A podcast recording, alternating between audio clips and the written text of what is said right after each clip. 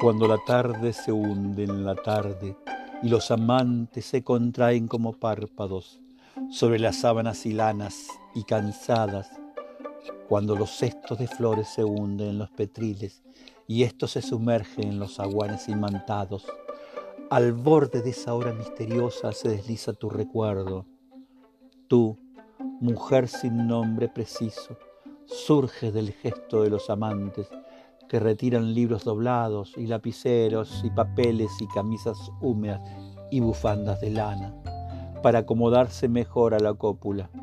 donde ha de reiniciarse el viaje que nos llevará al planeta en el que nuestros ojos se abrirán como las crines de un caballo, brioso y deslumbrante,